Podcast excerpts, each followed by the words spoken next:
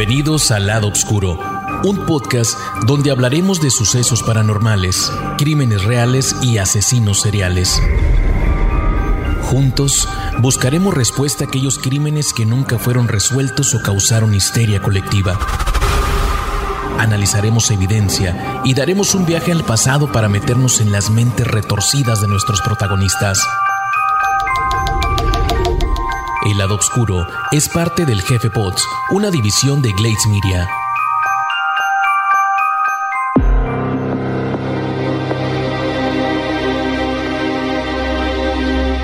Hola, yo soy Marcos García, un amante al igual que muchos del misterio, del suspenso, de esa adrenalina que provoca una buena historia y qué mejor si esa historia nos envuelve y nos atrapa de tal manera que nos hace viajar al pasado imaginar cómo sería haber sido parte de ella o incluso sacar nuestros dotes policiales y tratar de esclarecer el misterio.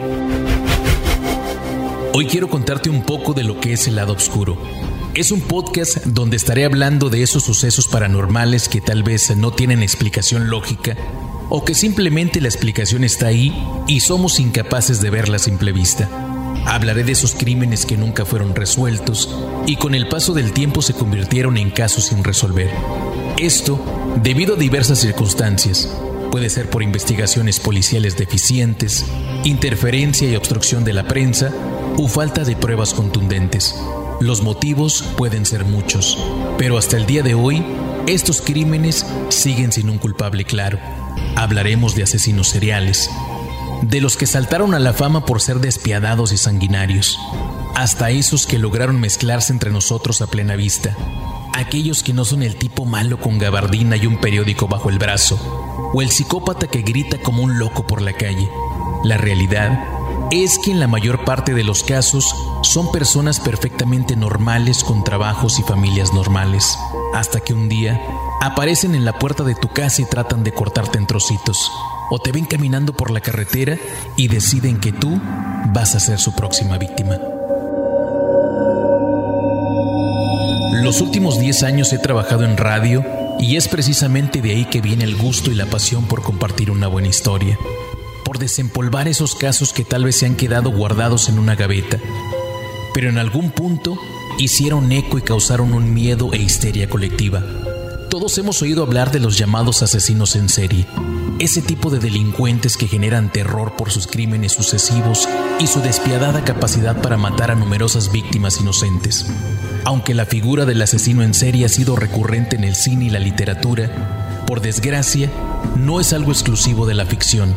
En la vida real, han sido muchos los asesinos de este tipo que han puesto el mundo en vilo y muchas veces no solo por su sangre fría, sino por conseguir escapar de las manos de la justicia.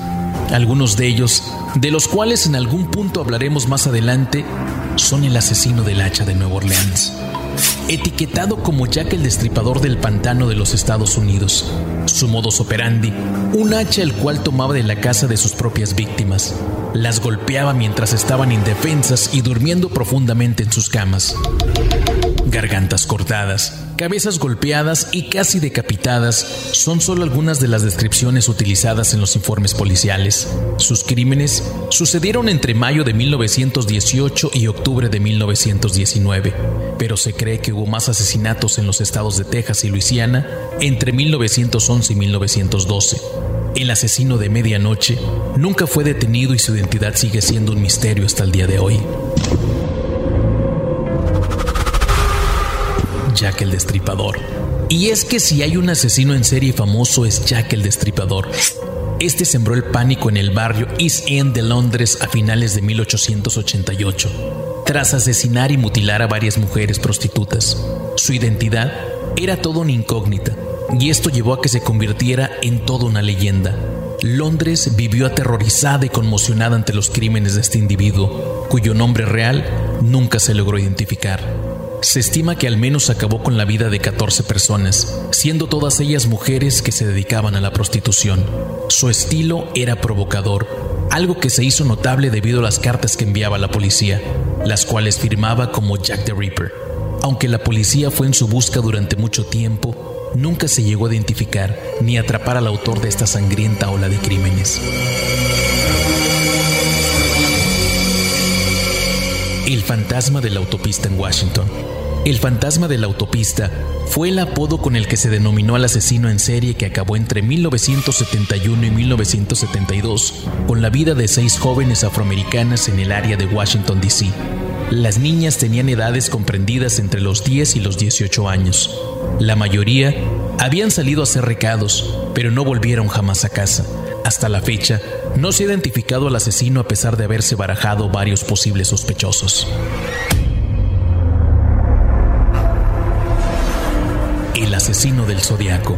En la década de 1960, la bahía de San Francisco fue el escenario en el que un hombre llegó a asesinar al menos a seis personas, aunque se cree que son muchos más.